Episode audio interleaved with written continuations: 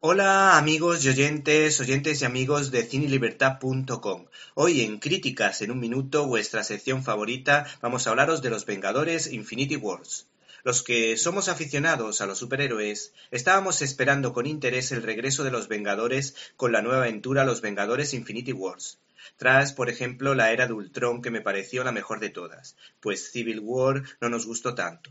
Los hermanos Russo, Anthony y Joe, continúan su buen hacer ofreciéndonos el esperado encuentro entre los Vengadores y los Guardianes de la Galaxia.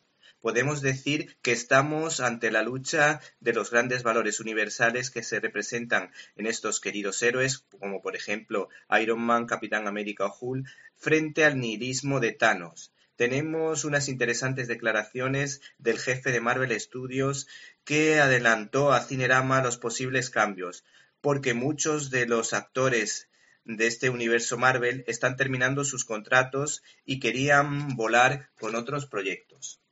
Kevin Feige destaca lo siguiente. Estamos ante un final para el universo cinematográfico que conocemos desde que empezó todo con el primer Iron Man en 2008, con algunos de los contratos de los actores llegando a su fin. Los fans deben prepararse para el día en que Robert Downey Jr., Chris Evans o Chris Hemsworth se retiren de la franquicia para dejar espacio a otros nuevos talentos.